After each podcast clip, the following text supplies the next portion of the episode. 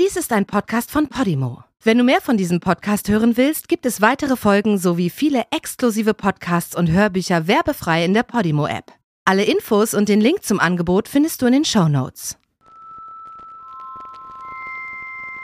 Bevor wir anfangen, möchte ich dir von einer Serie erzählen, die ich gerade schaue. Riverdale. Du kannst sie auf Netflix gucken. Sie ist manchmal ganz unterhaltsam, manchmal auch ein bisschen platt. Und ich merke, ich gehöre mit meinen 36 Jahren nicht unbedingt zur Zielgruppe. Viele Jugendliche aber lieben die Serie. Und wegen der Jugendlichen in diesem Podcast habe ich überhaupt erst angefangen, Riverdale zu gucken. Manchmal in unseren Interviews gab es diese Momente, da sah man, wie die Traurigkeit plötzlich zuschlug. Auf einmal stand die Sehnsucht nach ihrer Freundin in ihren Gesichtern. Wir haben dann versucht, ihnen erstmal eine Pause zu gönnen und die Situation ein bisschen aufzulockern. Wir haben über Alltäglichkeiten geplaudert, die Schule, Hobbys oder eben die Lieblingsserie. Und da tauchte Riverdale immer wieder auf. Im Grunde handelt die Serie von einer Gruppe Teenager, die ganz normale Dinge tun. Sie gehen in die Schule, sie verlieben sich, sie streiten, sie träumen. Aber als eines Tages einer von ihnen verschwindet, ist auf einmal nichts mehr normal. Ermittlungen beginnen, es gibt Verdächtige, Festnahmen, es wird gelogen, Geheimnisse kommen ans Tageslicht.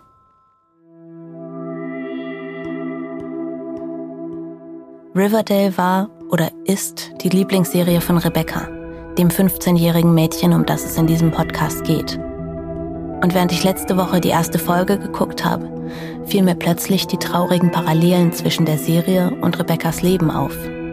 Auch Rebecca ist ein Teenager, der ganz normale Dinge tut. Sie geht zur Schule, sie verliebt sich, sie streitet, sie träumt. Und auch als sie eines Tages verschwindet, ändert sich alles. Ermittlungen beginnen, es gibt Verdächtige, Festnahmen, es wird gelogen und dunkle Geheimnisse kommen an die Oberfläche. Mein Name ist Miriam Arns und du hörst Im Dunkeln, einen investigativen Podcast über den Fall Rebecca Reusch, produziert von Lena Niethammer und mir für Podimo. Das 15 Jahre alte Mädchen aus Berlin gilt seit dem 18. Februar 2019 als vermisst. Dies ist Folge 1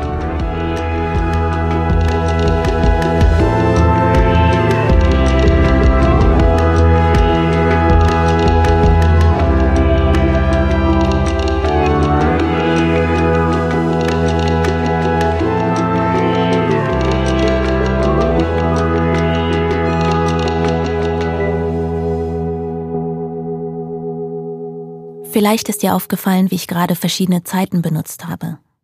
Ich habe gesagt, Riverdale war oder ist die Lieblingsserie von Rebecca.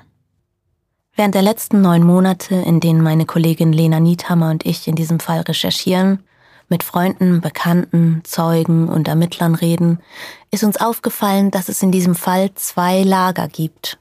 Lager 1 hätte wahr gesagt, also hätte von Rebecca in der Vergangenheit gesprochen denn Lager 1 ist sich sicher, dass Rebecca tot ist. Und Lager 1 weiß auch genau, wer sie getötet hat. In Lager 2 sind die, die von Rebecca in der Gegenwart sprechen. So wie hier, ihre enge Freundin Eileen. Ich meine, sie war erst, also sie ist jetzt erst 16. Lager 2 sind die, die denken, dass die Theorie von Lager 1 nicht stimmen kann. Die, die noch Hoffnung haben, dass Rebecca irgendwann zurückkommt.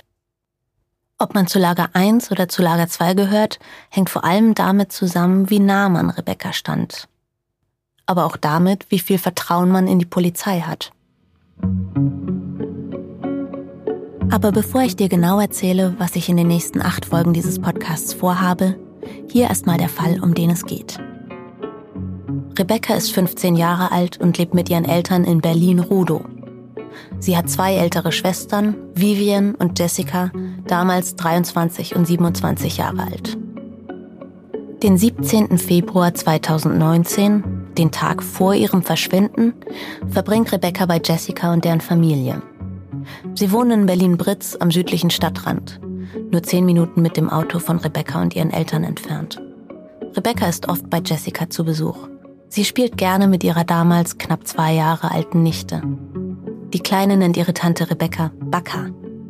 Sonntagabend machen die Schwestern einen Mädelsabend. Laut Jessica bestellen sie Pizza, hören Musik und spielen Computer. Jessicas Mann Florian ist nicht da. Er ist Koch in einem Hotel und heute zu einer Feier mit Kollegen verabredet. Gegen 20 Uhr schickt Rebecca ihrer Cousine ein Selfie vom Schwesternabend. Jessica und Rebecca lächeln in die Kamera. Kurz nach Mitternacht legen sich die Schwestern laut Jessica hin. Rebecca schläft auf dem Sofa im Wohnzimmer, wie immer, wenn sie hier übernachtet. Weil ihre Schwester schon früh zur Arbeit aufbricht und ihr Schwager nach seiner Feier noch schlafen wird, soll Rebecca Montagmorgen alleine aufstehen und sich für die Schule fertig machen. Die Bushaltestelle ist nur ein paar hundert Meter entfernt. Von dort aus fährt ein Bus der Linie M11 direkt zu ihrer Schule. Rebecca geht in die 10. Klasse der Walter Gropius Schule. Es ist immer so gewesen, dass wir zum Beispiel 7.40 Uhr in unserer Mensa waren und dann da saßen und dann hatten wir so einen kleinen Tisch und saßen dort immer. Dann kamen alle, wir haben uns Hallo gesagt. Das ist wieder Eileen, eine von Rebeccas engsten Freundinnen. Eileen ist 16 Jahre alt, wirkt aber etwas älter.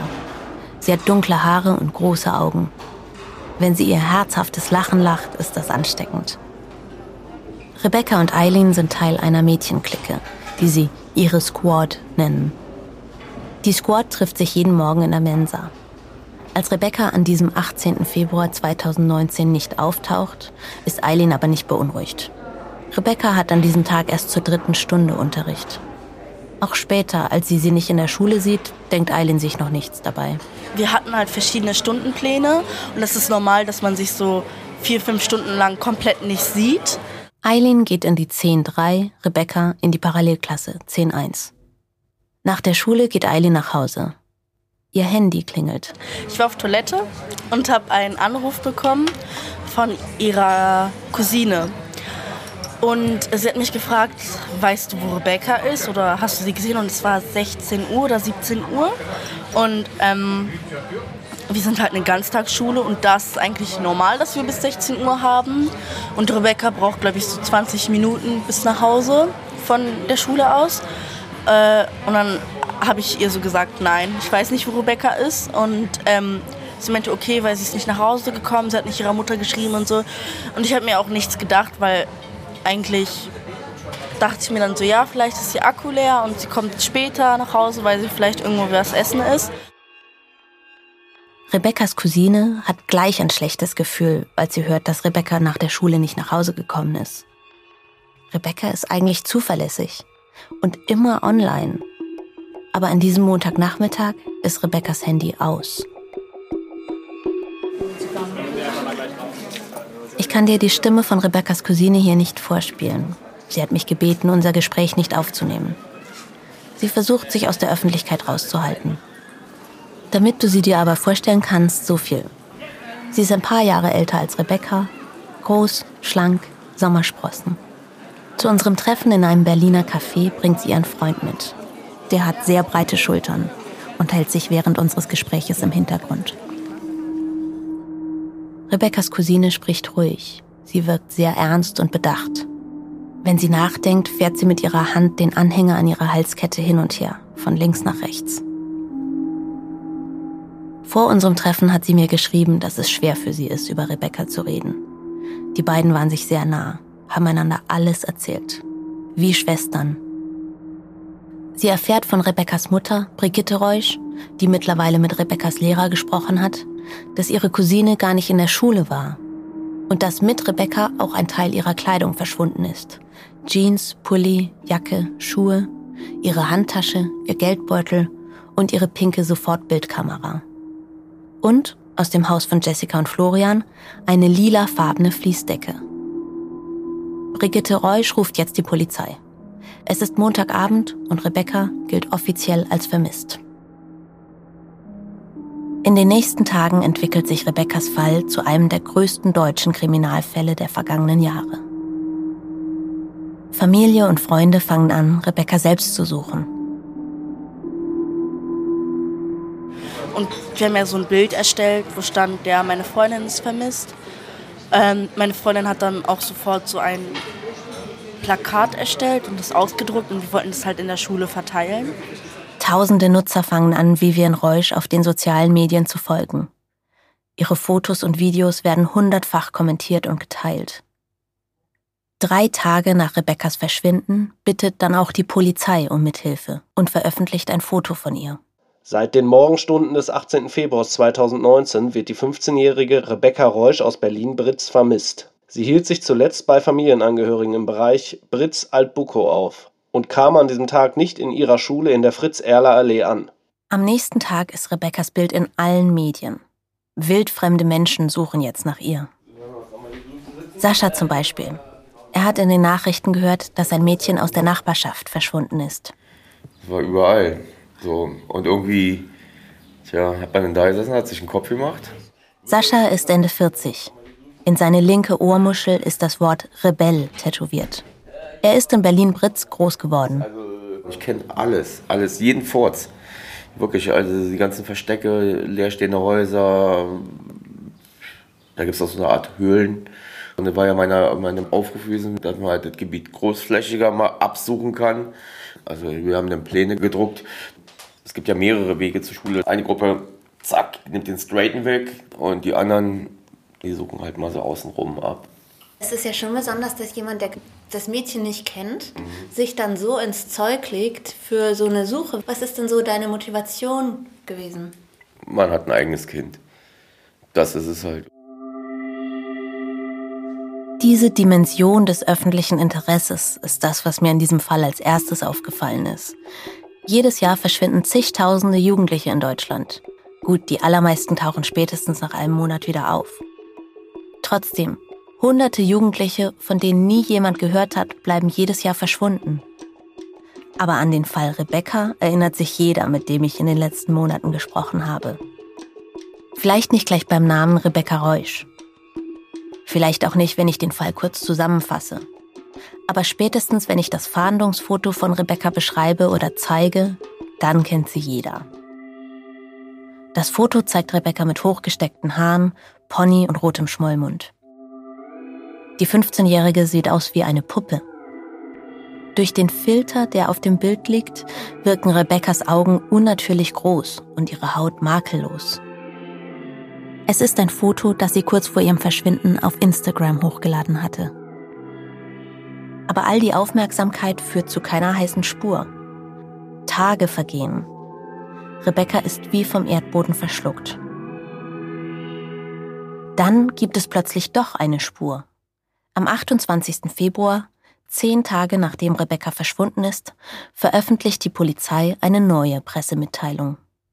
Im Fall der vermissten 15-jährigen Rebecca Reusch haben die umfangreichen Ermittlungen der dritten Mordkommission den Verdacht einer Straftat erhärtet. In diesem Zusammenhang wurde heute eine Person festgenommen. Die Vernehmung und die Ermittlungen dauern an. Die festgenommene Person ist Florian, Rebeccas Schwager, und der Mann von Rebeccas älterer Schwester Jessica. Schon am Tag darauf die nächste Wendung. Florian wird wieder freigelassen. Fotografen nehmen auf, wie er später mit gepackter Tasche und über das Gesicht gezogenem Pullover aus dem Haus in Britz eilt und in der Nacht verschwindet. Es sickert die Nachricht durch, dass er in der Vernehmung falsche Angaben gemacht haben soll. Dann kommt es Schlag auf Schlag. Am 4. März 2019, nur drei Tage nach seiner Freilassung, führen Polizisten Florian von seiner Arbeit ab. Der Küche eines Vier-Sterne-Hotels am Kurfürstendamm. Dieses Mal kommt er in Untersuchungshaft. Am 6. März tritt dann der leitende Kommissar, Michael Hoffmann, in der Fernsehsendung Aktenzeichen XY ungelöst vor die Kamera.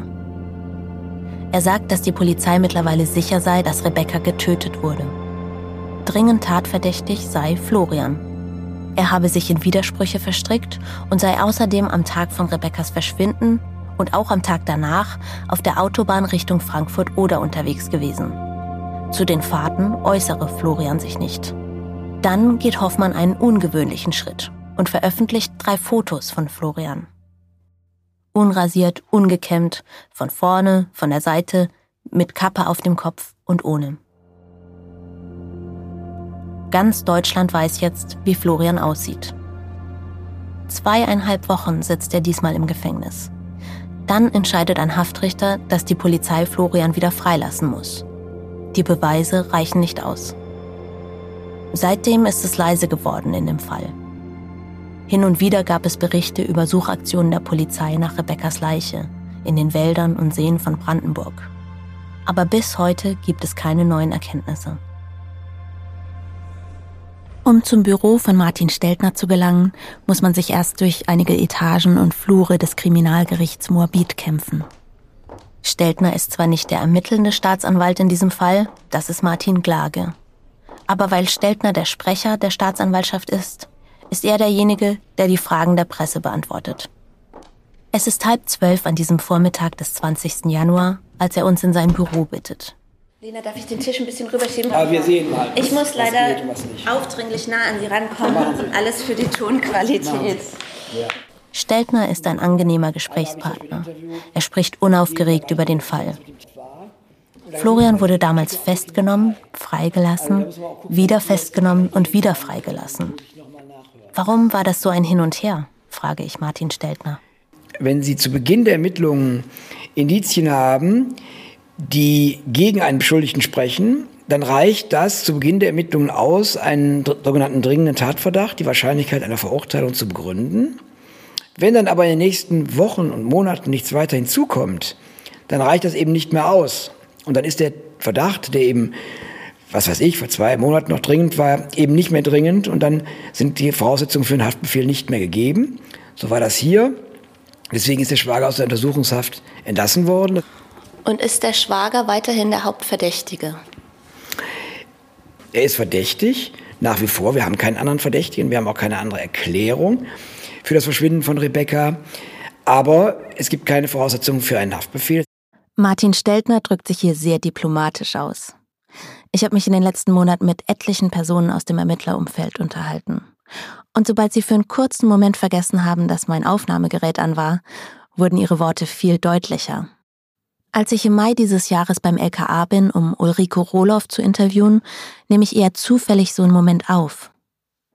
Ulrike Rohloff ist Kriminalpolizistin und zu dem Zeitpunkt stellvertretende Leiterin der Vermisstenstelle des LKA. Also der Abteilung, bei der auch Rebekkas Fall bearbeitet wurde, bevor er zur Mordkommission kam. Wir sprechen gut eine Stunde lang und nach dem Interview möchte Ulrike Rohloff mir noch ihren Schreibtisch zeigen. Aber zuerst kommen wir am Büro eines Kollegen vorbei.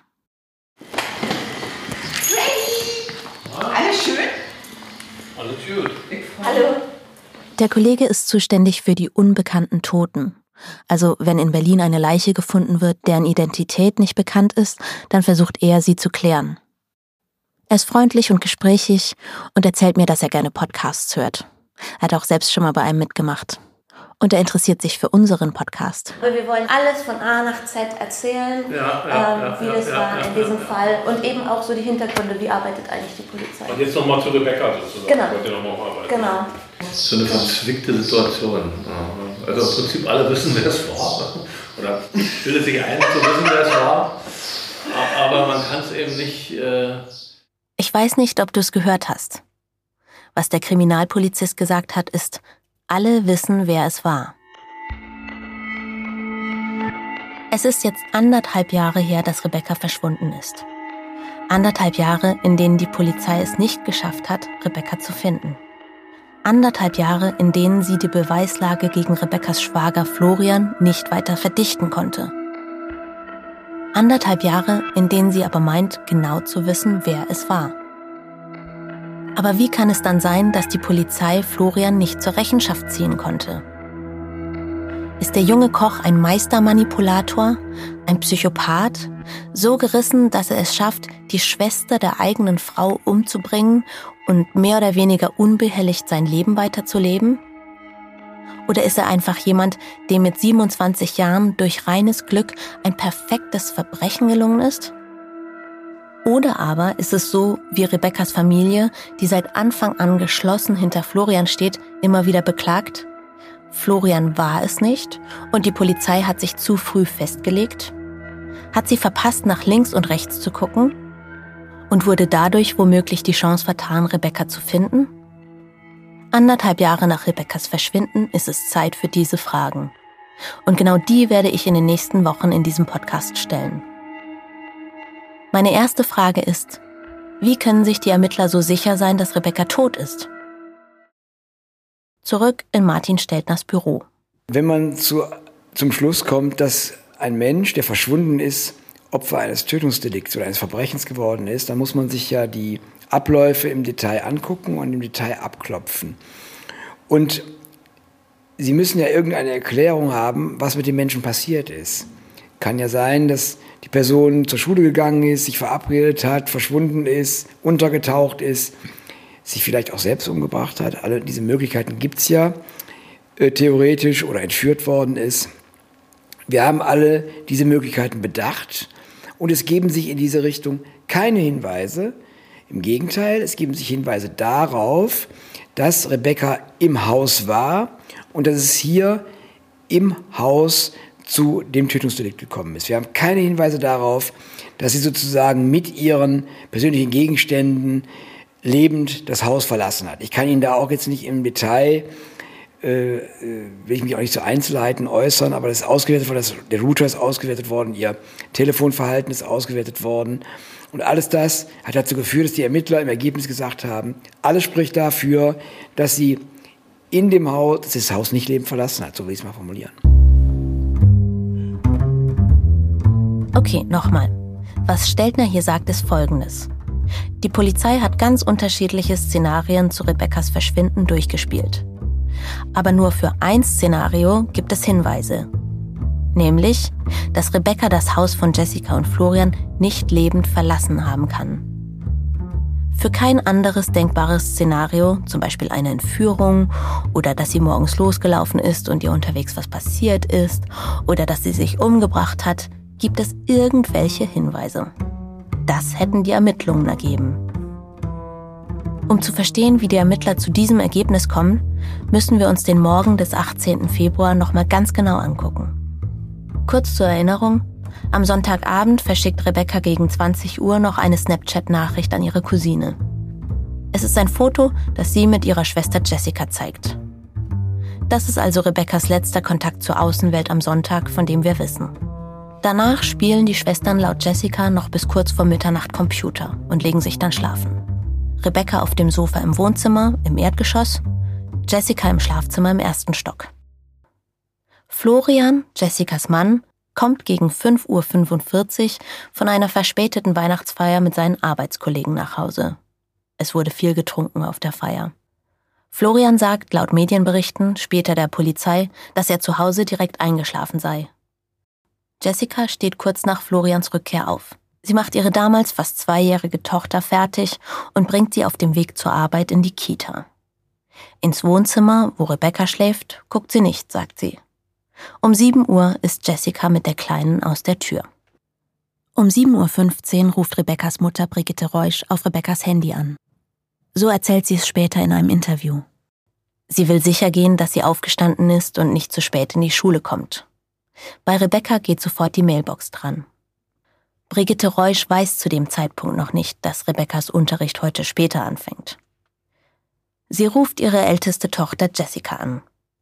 Die sagt ihr, dass Rebecca heute erst um 9.50 Uhr in der Schule sein muss. Ach so, denkt sich Brigitte Reusch. Dass dann direkt die Mailbox dran geht, wundert sie da nicht mehr. Rebecca hat nachts meistens den Flugmodus an, um ungestört schlafen zu können. Um 8.25 Uhr ruft Brigitte Reusch dann wieder bei Rebecca an. Jetzt müsste sie ja wach sein. Aber wieder geht gleich die Mailbox dran. Schläft sie etwa noch? Rebeccas Handy loggt sich zwischen 6 und 8 Uhr mindestens einmal in das WLAN von Jessica und Florian ein. Das habe sich im Router ablesen lassen. Als Brigitte Reusch Rebecca um 8.25 Uhr immer noch nicht erreicht, ruft sie ihren Schwiegersohn Florian an. Er soll mal gucken gehen. Der drückt ihren Anruf weg. Kurz danach sieht Brigitte Reusch, dass er sie zurückgerufen hat. Sie wählt wieder seine Nummer, diesmal geht er ran. Rebekkas Mutter bittet ihn nachzusehen, ob Rebecca aufgestanden ist. Später wird sie in einem Interview erzählen, wie sie hört, dass Florian die Treppe von seinem Schlafzimmer im ersten Stock runter ins Erdgeschoss geht, wo das Wohnzimmer liegt. Nee, die ist schon weg, sagt er dann. Also, laut Florian ist Rebecca um 8.25 Uhr nicht mehr im Haus. Ihr Handy ist zu dem Zeitpunkt aus. Um 8.42 Uhr schreibt Brigitte Reusch Rebecca eine WhatsApp-Nachricht. Hallo meine Süße, ich hoffe, du bist pünktlich zur Schule gekommen. Ich konnte dich gar nicht erreichen. Kuss, Smiley. Die Nachricht kommt auf Rebekkas Handy an. Das beweisen zwei graue Haken hinter der WhatsApp-Nachricht auf Brigitte Reuschs Telefon. Gelesen wird die Nachricht nicht. Das ist also Rebekkas Telefonverhalten am Morgen ihres Verschwindens. Seitdem die Ermittler sich das genauer angeguckt haben, sind sie sich sicher. Rebecca hat das Haus von Jessica und Florian nicht lebend verlassen. Wie man aus dem Telefonverhalten schließen kann, dass jemand Opfer eines Verbrechens geworden ist, erklärt mir Dirk Labudde. Er ist Professor für Bioinformatik und lehrt analoge und digitale Forensik an der Hochschule Mittweida. Er berät auch die Polizei in Fragen der IT-Forensik und ist manchmal Gutachter vor Gericht. Jeder hat ja sein, sein Smartphone oder sein Mobile Device und äh, wir setzen das ja in einem ganz normalen Tag äh, nach gewissen Regeln, Mustern ein. Dann sieht man eigentlich, wann Pause ist oder wann frei war, also wann ist viel Kommunikation, wann ist wenig Kommunikation, mit wem habe ich wann geschrieben. Wir wissen von Rebekkas Freunden und Bekannten, dass sie immer online war und immer erreichbar. Ihre Cousine hat uns sogar erzählt, dass Rebecca sie mal damit beauftragt hat, ihren Snapchat-Account zu übernehmen, während sie auf Klassenfahrt war. Rebecca hatte befürchtet, da nicht so viel online sein zu können wie sonst und ihre Cousine gebeten, in ihrem Namen jeden Tag ein Foto an ihre Snapchat-Freunde zu schicken. Am Morgen ihres Verschwindens hört all diese Kommunikation abrupt auf. Und wenn solche Kommunikationspfade auf einmal abbrechen, ja, dann äh, ist also irgendetwas passiert. Also im einfachsten Fall wäre einfach das äh, Smartphone wäre defekt oder der, dem dieses Smartphone gehört, kann einfach dieses Smartphone nicht mehr äh, verwenden. Also kann man eigentlich in diesem Smartphone sehr viele kleine äh, Spuren suchen, die sagen, es hat sich also auch das, das Verhalten komplett geändert. Also es, also im schlimmsten Fall aufgehört. Die Polizei hat Rebecca's Smartphone nicht. Sie hat es nie gefunden und es lässt sich auch nicht orten. Was bedeutet, dass es entweder ausgeschaltet oder zerstört ist. Aber die Polizei kann beim Telefonanbieter oder Provider nachfragen, sagt Dirk Labudde. Beim Provider äh, kann man sogenannte Verkehrsdaten abrufen, also wurde telefoniert, äh, wurde sich irgendwo eingewählt, äh, in welcher äh, Funkzelle war ich eigentlich. Außerdem kann die Polizei die Routerdaten auswerten. So ein Router ist wie ein großer Empfänger. Also er sagt, also ich bin ein Router und äh, jedes Mobile Device fragt seinen Besitzer, soll ich mich verbinden, ja oder nein. Ja, dann gibt es bei einigen, da wo dann ein Passwort eingegeben werden muss, einige sind dann ganz offen. Ähm, das heißt also, es gibt immer so ein Stückchen ähm, Kommunikation zwischen einem Router und einem Handy, egal ob ich mich eingeloggt habe am Ende oder nicht. Das heißt, man sieht an diesen Routerprotokollen, wer war an dieser Zeit sozusagen in dem Empfangsbereich dieses Routers ähm, äh, oder hat sich versucht, ein Handy einzulocken oder hat es sich eingeloggt. Rebekkas Handy hat sich an dem Morgen eingeloggt, im WLAN in Jessicas und Florians Haus. Und zwar irgendwann zwischen 6 und 8 Uhr. Also fassen wir nochmal zusammen. Sowohl um 7.15 Uhr als auch um 8.25 Uhr, als Brigitte Reusch versucht, ihre Tochter Rebecca anzurufen, ist deren Telefon aus oder im Flugmodus. Um 8.25 Uhr sagt Florian, Rebecca sei nicht mehr im Haus. Die Nachricht, die Brigitte Reusch um 8.42 Uhr an Rebecca schickt, kommt noch auf Rebeccas Handy an, wird aber nicht gelesen. Irgendwann zwischen 6 und 8 Uhr wählt sich Rebekkas Handy in den Router in Jessicas und Florians Haus ein. Danach hört niemand jemals wieder von Rebecca. Aus diesen Daten schließen die Ermittler, Rebecca habe das Haus nicht lebend verlassen. Die Version der Polizei vom Morgen des 18. Februar lautet in etwa so. Florian kommt frühmorgens betrunken nach Hause. Rebecca schläft auf dem Sofa im Wohnzimmer, als Jessica gegen 7 Uhr das Haus verlässt. Jetzt ist Florian alleine mit Rebecca im Haus. Er sagt zwar in der Vernehmung, er habe den ganzen Morgen geschlafen, aber die Ermittler können ihm nachweisen, dass er lügt. Er guckt Pornos. Das haben uns mehrere Personen mit Akteneinsicht unabhängig voneinander erzählt. Dann geht er runter zu Rebecca. Kurz darauf lebt sie nicht mehr. Als ihn gegen 8.25 Uhr seine Schwiegermutter anruft, drückt er sie erst weg und ruft sie dann doch zurück. vielleicht um seine Tat zu verschleiern. Rebecca ist da nicht, wie er sagt, schon weg, sondern wahrscheinlich schon tot. Hier möchte ich einmal ganz deutlich sagen, dass die Polizei diese These bis heute nicht beweisen konnte. Es ist ein Verdacht. Florian ist tatverdächtig, aber er ist kein Täter. Zumindest nicht, bis ihm die Tat nachgewiesen werden kann. In den Vernehmungen hat Florian zu diesen Vorwürfen geschwiegen. Wir haben Florians Anwältin kontaktiert und sie hat uns gesagt, dass ihr Mandant nicht mit uns sprechen möchte. Es ist ein Freitag Mitte Januar. Lena und ich sitzen in einem kleinen japanischen Restaurant in einer Art Industriegebiet in Rudo. Nebenan sind ein Getränkemarkt und eine Tankstelle.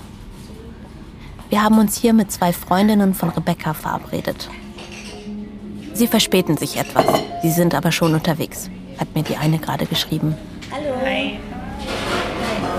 Ich bin Miriam. Hallo Lena.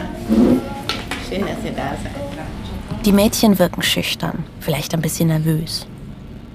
Die jüngere der beiden behält ihre Daunenjacke während unseres gesamten Gespräches an. Die ältere bestellt Sushi. Es dauert ein bisschen, bis die beiden auftauen, aber dann fangen sie an zu erzählen.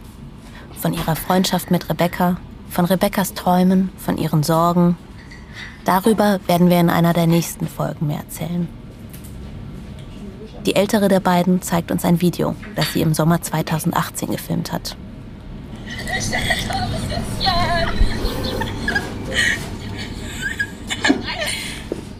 Rebecca rennt im Badeanzug über die Straße und ruft, ich bin ein taubes Nüsschen. Es war eine Challenge, sagt die Freundin lachend. Also eine Art Mutprobe. Und Rebecca hat sie durchgezogen. Dann sagt sie, dass Rebecca ihr an dem Morgen, bevor sie verschwunden ist, noch eine Nachricht geschickt hat. Einen Snap. Also ein Foto mit der App Snapchat verschickt, das sich löscht, sobald der Empfänger es gesehen hat. Die Freundin sagt, dass sie noch im Bett lag, als sie ihr Handy anmachte und das Foto sah. Sie hat mir ihr Outfit geschickt, sagt sie. Rebecca hat sich also selbst im Spiegel fotografiert, um zu zeigen, was sie anhat. Das Foto wurde in einem Zimmer oder in einem Flur aufgenommen, sagt sie. Rebecca trug einen weißen Kapuzenpulli mit dem Logo ihrer Lieblingsband BTS, eine zerrissene Jeans, schwarze Sneaker und eine rosa Plüschjacke, Eben die Klamotten, die mit Rebecca verschwunden sind. Als die Freundin den Snap bekommt, wundert sie sich, dass Rebecca schon so früh wach ist. Sie gehen in dieselbe Klasse und die ersten beiden Stunden fallen doch aus. Sie antwortet Rebecca mit einem Foto von sich selbst im Bett und schreibt, wie bist du so motiviert? Den Snap hat Rebecca nicht mehr geöffnet. Die Freundin weiß nicht mehr genau, um wie viel Uhr sie ihr Handy angemacht und Rebeccas Nachricht gesehen hat. Wahrscheinlich 8.30 Uhr, sagt sie. Was mir von dem Treffen am deutlichsten im Kopf hängen geblieben ist, ist folgendes Detail. Als Rebecca das Foto von ihrem Outfit schickt, hat sie schon ihre Jacke an. Sie war bereit, das Haus zu verlassen. Und sie muss das Foto vor 8.30 Uhr geschickt haben, denn ungefähr zu der Zeit schaltete die Freundin ihr Handy ein und sah sofort die Nachricht von Rebecca. Nehmen wir mal für eine Sekunde an, Rebecca war also irgendwann vor 8.30 Uhr kurz davor, das Haus zu verlassen. Sie hatte sogar schon ihre Jacke an. Für die Version der Ermittler, also dass Florian Rebecca an dem Morgen im Haus getötet hat, bedeutet das, dass das Zeitfenster, in dem Florian das getan haben könnte, sehr klein ist. Kann es also sein, dass Rebecca doch das Haus verlassen hat? Der Staatsanwalt sagt, darauf gebe es keine Hinweise. Aber ist das wirklich so? In den nächsten Wochen bei Im Dunkeln. Also ein Ermittler, der von vornherein etwas ausschließt oder sagt, das kann so nicht sein, Klammer auf, weil ich mir das nicht vorstellen kann, das ist äh, ganz schlecht. Das ist fachlich nicht zulässig. Jeder hat einen Sinn zum Leben, sei es die Liebe, die Arbeit oder Kinder. Ich habe keinen. Ich fühle mich einfach leer. Das könnte hier der kleine Waldweg sein da vorne. Muss irgendwie so eher gekommen sein und dann läuft er einfach über den Weg weiter Richtung Kanal. Sie kam ja auch in die Schule und dann wurde ich zum Beispiel vor der ganzen Klasse von der Polizei aus dem Unterricht rausgeholt. Ihm ist öfter mal die Hand ausgerutscht, aber das habe ich alles übersehen. Das ist halt ein sehr komisches Gefühl, wenn du deine Arbeit machst und du drehst dich um und dann ist da dein Bruder in der Zeitung. Darf ich das mal off the record sagen? Ja.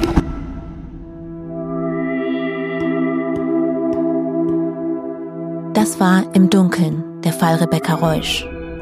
Wenn du Informationen oder Tipps hast, die uns in unserer Recherche weiterbringen könnten, dann melde dich. Du kannst uns unter Im Dunkeln Podcast bei Instagram und Facebook erreichen und auf im-dunkeln.de. Im Dunkeln ist ein Podcast von Miriam Arns und Lena Niethammer für Podimo. Ton Joscha Grunewald und Miriam Arns. Musikproduktion Paul Eisenach. Zusätzlicher Sprecher Joscha Grunewald.